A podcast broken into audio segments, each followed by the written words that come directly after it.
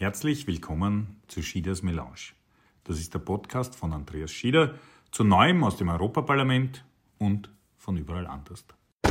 Hallo, herzlich willkommen wieder bei einer neuen Ausgabe von Schieders Melange und mein heutiger Gast ist äh, Ismail Ertug.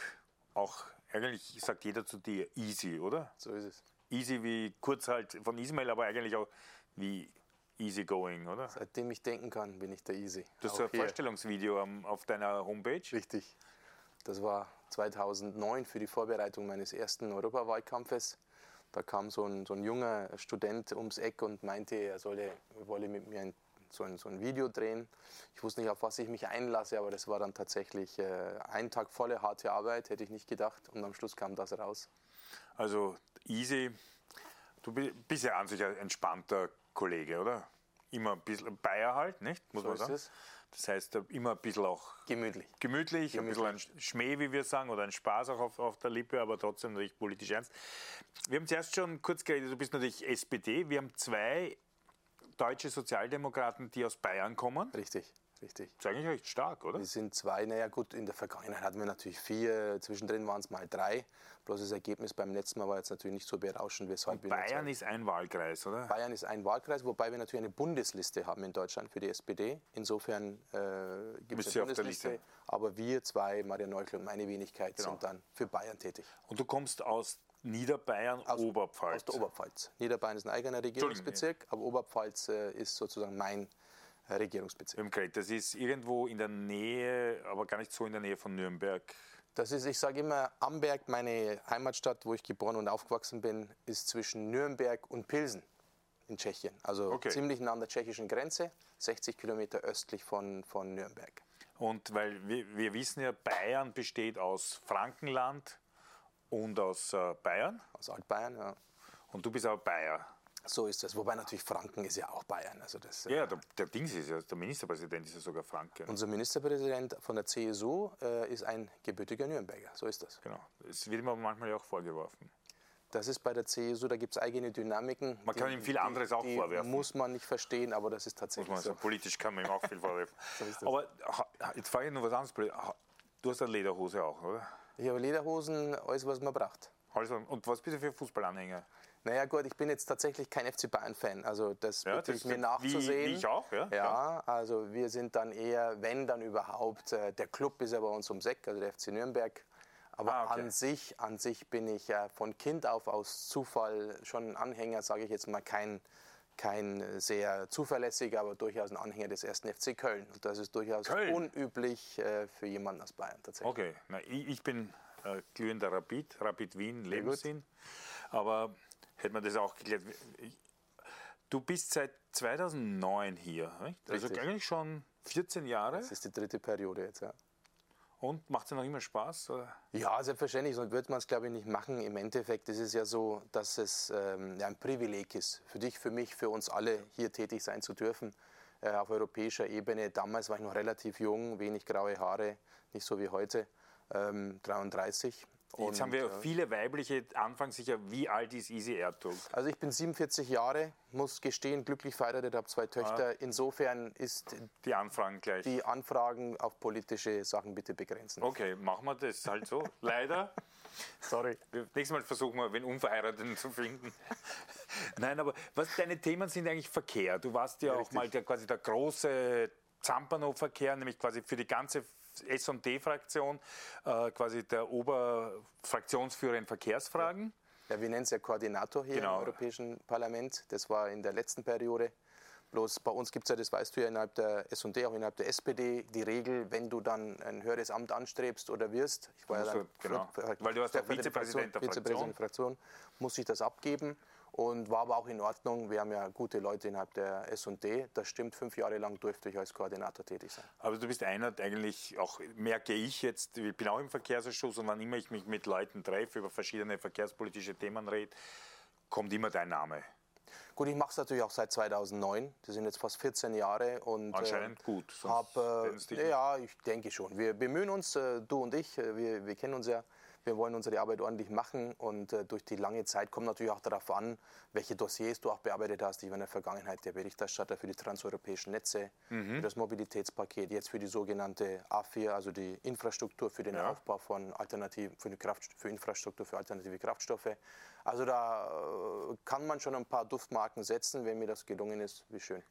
Aber weil Verkehr ist ja an sich schon so ein, ein, großes, schwieriges europäisches Thema, nicht? Weil gerade die Europäische Union mit der Freizügigkeit, die wir alle schätzen, führt natürlich auch manchmal zu Verkehrslawinen der Frage, wie kann man verlagern von der Straße auf die Schiene, vernünftige Verkehrs... Jetzt kommt die Frage dazu, quasi Elektromobilität.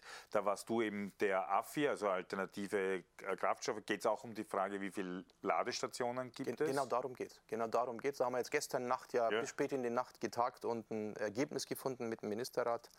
Ähm, das geht tatsächlich darum, wie wir unsere Mobilität aufstellen. Es ist, glaube ich, ja auch bekannt, dass wir ja ähm, uns Ziele gesetzt haben als Europäische Union. Spätestens 2050 wollen wir ja der erste Kontinent sein, der CO2-neutral ist. Aber wir wissen auch, dass es Sektoren gibt, die halt CO2 noch ordentlich rausblasen. Da gehört der Verkehrsbereich dazu. dazu. Und deswegen stehen wir natürlich besonders im Fokus und jede, jede Gesetzgebung orientiert sich genau an CO2. Ich habe jetzt nachgeschaut, die Aussendung, äh, wo du auch zitiert bist, äh, die Zahl der Elektroautos hat sich seit 2016 versiebzehnfacht. Ja die der Ladestation aber nur versechsfacht. Ja. Und da wird jetzt nachgeschärft. Richtig. Alle 60 Kilometer Richtig. soll es eine Ladestation Mindestens. geben. Das ist eine Mindestgesetzgebung für öffentliche Ladeinfrastruktur, aber auch für Wasserstofftankstellen. Genau. Da haben wir alle 200 Technologie Kilometer. offen, auch Technologie für offen. Naja gut, ich meine, die Frage der Technologieoffenheit ist natürlich auch immer sowas, was manche wollen, manche nicht. Ja. Ich bin ein Anhänger davon, gebe ich zu, weil ich sage, die, die beste Technologie setzt sich ohnehin durch. Die dürfen wir politisch jetzt nicht behindern oder so. Aber Fakt ist, dass das genau das Thema ist, wenn wir Elektromobilität, also sprich CO2-neutrale Mobilität bewerkstelligen wollen, auch im Bereich der Individualmobilität, im Bereich des Güterverkehrs, müssen wir auf alle Modi setzen und müssen auch alle Technologien nutzen. Dafür brauchen wir die Infrastruktur. Bis wann muss das umgesetzt werden? Das ist, jetzt, äh, das ist natürlich auch graduell. Bis 2025, ja. alle 60 Stufen Kilometer, dazwischen. richtig. Alle 2025, 2027, 2030 ist dann letztendlich auch die Finalisierungsfrist so gesehen. Und weil zum Beispiel aus österreichischer Sicht im Verkehr ist, spielt immer Tirol eine große Rolle, weil es ist dieses schmale Bundesland quasi zwischen dem riesigen Wirtschaftsraum Deutschland und Bayern, wo halt der Großteil der deutschen Wirtschaftskraft ja auch herkommt und Oberitalien, das ja auch ein, ein starker Wirtschaftsraum ist äh, und, und halt blöderweise mit Bergen und engen Tälern, daher ist dort Verkehrshölle. Dort geht es ja ganz stark um diese Themen, wie können wir da mit äh, Mautzuschlägen, ja. äh, Brennerbasistunnel. Ja, also das Thema ist natürlich allgegenwärtig, vor allem bei uns in Bayern. Ich weiß auch, dass die bayerische Staatsregierung sich immer wieder gern ein bisschen, bisschen äh, kappelt mit den, mit, den, mit den österreichischen Freunden. Aber Fakt ist, dass wir eins wissen müssen. Als Berichterstatter seinerzeit, 2013, transeuropäische Netze, haben wir festgelegt, dass wir in Europa neun große Korridore haben wollen. Also neun mhm. große multimodale Korridore. Schiene, Straße, Binnenschifffahrt, Flughafen, also alles, was dazugehört. Und wenn wir Europa miteinander vernetzen wollen und verbinden wollen, und das ist genau dieser Korridor, dieser Nord-Süd-Korridor ja, von Helsinki, sage ich mal, genau, oben, bis Lappland, Sizilien. Bis runter nach, bis Valletta, sage ich immer, bis Sizilien, ja. Valletta. Das ist aber ein Korridor, der, der eigentlich ziemlich ein fetter Korridor ist. Also der hat auch solche Ausfranzungen. Und äh, ein wichtiger Teil, um Güter eben von der Straße auf die Schiene zu verlagern, dann kommt eben auch das Thema, die Thematik Brenner Basistunnel ins, ins, Gespräch, ist genau dieser Tunnel. Und dieser Tunnel muss am Ende des Tages gebaut werden. Dafür hat die Europäische Union viel Geld zur Verfügung gestellt. Das habe ich seinerzeit unterstützt. Und die Zuläufe sind natürlich jetzt teilweise gemacht, an Seiten, auf Seiten Italiens, aber auch von eurer Seite in Österreich. Und in Bayern hängt es halt. Ja, und da schiebt man sich den schwarzen Peter zu. Das Problem ist, dass die Menschen weniger Verkehr auf der Straße haben wollen. Nachvollziehbar, auch wenn ich meine österreichischen Kolleginnen und Kollegen spreche. Deswegen müssen wir, wie ich meine, relativ schnell auch unsere Hausaufgaben machen und die Zuläufe bauen, damit der Tunnel fertig wird. Ich, also ich, ich war letztens im Tunnel und alle, die es interessiert, wir haben auch auf unseren Social Media Kanälen da so einen Bericht. Sehr faszinierend auch, Absolut. wie die da bohren und, und äh, äh wie viel da 1700 Meter Höhenmeter sind drüber Berg quasi, kostet äh, zwischen 8 und 10 Milliarden Euro, je nachdem, was ja. man alles dazu rechnet. Davon zahlt ein Drittel ungefähr die Europäische Union. und geht natürlich um Zulauf, Ablaufstrecken, aber man würde dann statt eine Stunde 30, eine Stunde 40 äh, quasi nur durch das Brennergebiet in 25 bis 30 Minuten fahren und mhm. die Fahrzeit München-Verona massiv verkürzen und vereinfachen. Ja. Jetzt brauchen die drei Lokomotiven, um über den Berg drüber so zu kommen. Ja, es gibt, es gibt eigentlich Dann rollen die durch. Ja. Große Vorteile. Im Endeffekt, wenn man, wenn man sich klar darüber ist, ich glaube, viele wissen das auch mittlerweile, dass ja ein Zug 62 LKWs im Durchschnitt ersetzt. Also da sehen wir, wie viel Einsparung von Abgasen, Emissionen, Lärm, äh, Geräuschpegel etc. man sich einsparen könnte durch eben eine gute Infrastruktur. Aber wenn jetzt beim, Ver beim Schienenverkehr, an einem hapert es ja noch immer in Europa, dass die europäischen Eisenbahnen nicht super zusammenpassen. Nicht? Wir haben letztens diskutiert im mhm. Parlament diese äh, wie heißt sie, elektrische Kupplung. Ja, aber die digitale, digitale Kupplung. Genau. Die wäre ja ganz super, weil die meisten Leute, die meisten Unfälle im Eisenbahnwesen passieren beim Kuppeln. So ist es. Die meisten tatsächlich so. Das ist natürlich ein Bereich, ähm, der die Digitalisierung der Schiene äh, unterstützen würde. Wir haben ja im, äh, die Signalgebungstechnik ERTMS genannt. Mhm. Als ich damals im Europäischen Parlament anfing, war es ja tatsächlich ein Thema, wo viele auch noch äh, zurückhaltend waren, das sogar abgelehnt haben. Mittlerweile baut man kräftig, hat natürlich einen Vorteil, dass man über die grenzüberschreitenden Verbindungen nicht mehr die verschiedenen Signalgebungstechniken ja. und so weiter haben muss, äh, auch die Stromstraßen äh, äh, und ähnliches. Im Endeffekt ist es dann so, dass wir mit der digitalen automatischen Kupplung, wie du schon sagst, unendlich viel Arbeit uns unnötigerweise ersparen könnten, Risiko ersparen könnten. Das heißt, diese Kuppelei, die heute noch manuell erfolgt zum größten Teil, wäre dann digitalisiert und man hätte riesen Meter, anderthalb Kilometer lange Züge, wären dann digitalisiert mit all den Vorteilen. das ist ein guter Ding. Ja, ja, man weiß, was im Zug passiert, man so kann auch es. durchgehend bremsen. Man kann es zuordnen, man weiß es, man weiß, was drin ist, man weiß, wie die, wie, wie die verschiedenen Züge dann in welche Richtungen genau, sie gehen. Genau, man kann Teile abkuppeln, woanders so dazu. Es. So ist es. Und vor allem nicht mehr manuell, wie du schon sagst, äh, ist ein, durchaus ein gefährlicher Beruf auch und da passieren durchaus Aber auch da sieht man, es geht viel voran. Natürlich ist gerade Eisenbahnwesen extrem kompliziert, aber man sieht auch, wie hier in Europa schon an der Zukunft absolut, gearbeitet absolut. wird. Nicht? Wenn wir reden über digitale Kupplungen und wie man die dann einmal ausrollt und umsetzt, dann ist das Zukunftsmusik, die irgendwann passiert, aber man muss jetzt beginnen mit der so Arbeit. Ist es. Ich meine, es ist natürlich so, dass es immer viel sehr teuer klingt. Ja? Aber wenn man es vergleicht, ist das mit relativ wenig Aufwand viel Effekt äh, erzielbar. Und das ist bei dieser digitalen automatischen Kupplung auch der Fall. Wobei allgemein der Modus Schiene viel Potenzial noch in Zukunft hat. Das ist natürlich auch historisch begründet, äh, warum Eisenbahn immer schwieriger war, als Autobahnen grenzüberschreitend zu bauen. Ja. Ja. Hat aber auch damit zu tun, dass wir ähm, auch infrastrukturelle Barrieren hatten. Also diese, diese äh, Spurweiten zum Beispiel. Bis wir das vereinheitlicht haben, äh, haben wir, glaube ich, zumindest seitdem ich dabei bin, mindestens drei Gesetzgebungen gebraucht. Also das sind äh, Bereiche, wo Spurweiten, Signalwesen, Stromstärken, Stromstärken äh, ähm, Kur äh, Kurvenradien, Kurvenradien, also alles technologisch, was Tunnel, man sich Querschnitte, ja.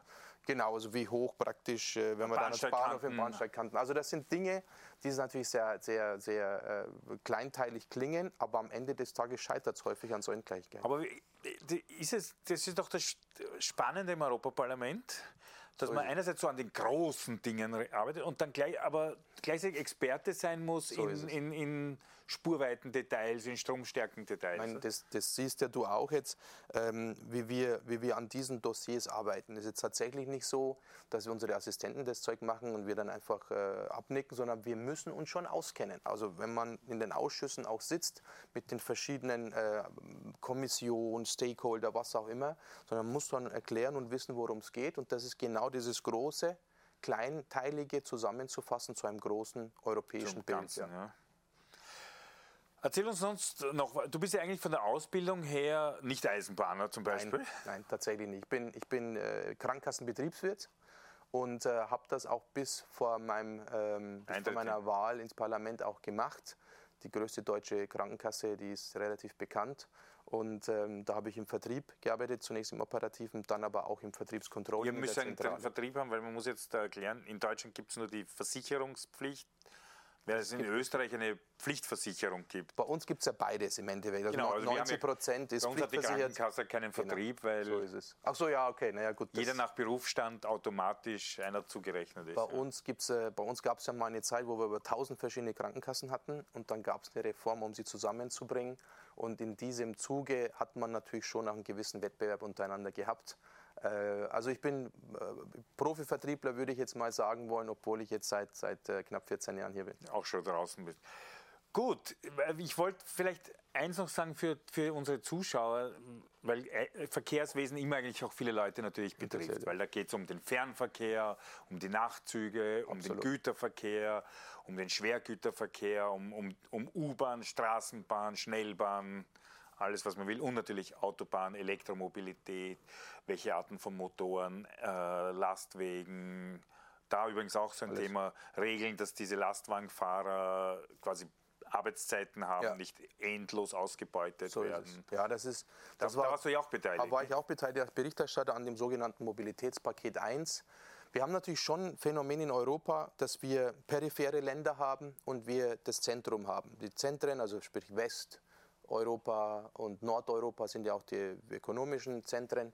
Und viel wird natürlich reingefahren. Wir wissen das aus Österreich, wir wissen das aus meiner Heimat. Und das Problem dabei war und nach wie vor leider ist, dass äh, viele Fahrer, ich bleibe bewusst in der männlichen Form, weil die meisten doch noch Fahrer sind, ähm, ja, insbesondere aus, aus den peripheren Ländern ausgebeutet werden, wochenlang, wenn nicht monatelang fahren müssen, auf den Autobahnen irgendwie ihr Leben bestreiten müssen unter unwürdigsten Ja. Bedingungen. Kein Klo, kein keine Klo, keine. Dusche, das Essen können sie sich eh nicht leisten, müssen sie selber machen. Und wir kennen natürlich auch das Alkoholproblem, darf man gar Und nicht Gefahr, negieren. dass ja, man selbstverständlich, ausgeraubt wird, natürlich, natürlich, das auch.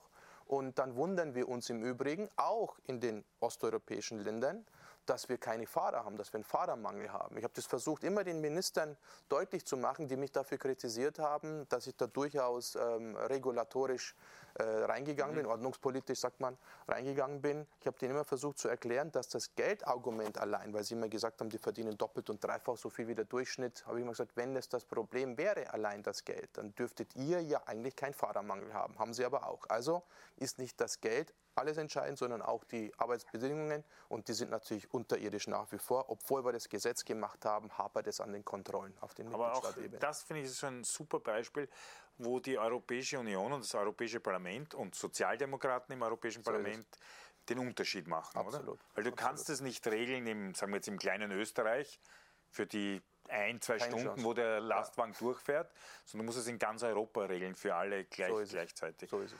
Na gut, wir sind äh, damit schon wieder am Ende unserer Sendung. Äh, also wenn es Themen gibt, Verkehrsthemen, sind wir immer froh, wenn Sie euch auch per E-Mail an mich, an den Ismail, an sonst wen auch rührt, dann, dann gibt es auch natürlich Antworten oder es fließt in die Arbeit ein. Bei dir wollte ich mich äh, vor allem bedanken, dass du heute dabei warst. Ich, du kriegst als Geschenk natürlich die Andi Schieder äh, Das ist. Tasse, Das ist eine lieb. frische und ich habe dir auch einen Hoodie von, Ey, von uns mitgebracht, den wir gemacht haben. Danke dir, Andreas. Da, das, das nehme ich gerne auch als Erinnerung. Das ist lieb Genau. von dir. Herzlichen Dank. Sehr schön. So, euch danke ich auch. Falls natürlich wen der Hude interessiert, schreibt uns. Dann werden wir auch für euch einen finden. Dir herzlichen Dank, alles Gute noch und bis zum nächsten Mal. Hoffentlich hat dir diese Ausgabe von Schieders Melange gefallen. Du kannst mir gerne auf Facebook, Instagram, YouTube, Twitter und TikTok folgen. Bis zum nächsten Mal. Servus und Baba.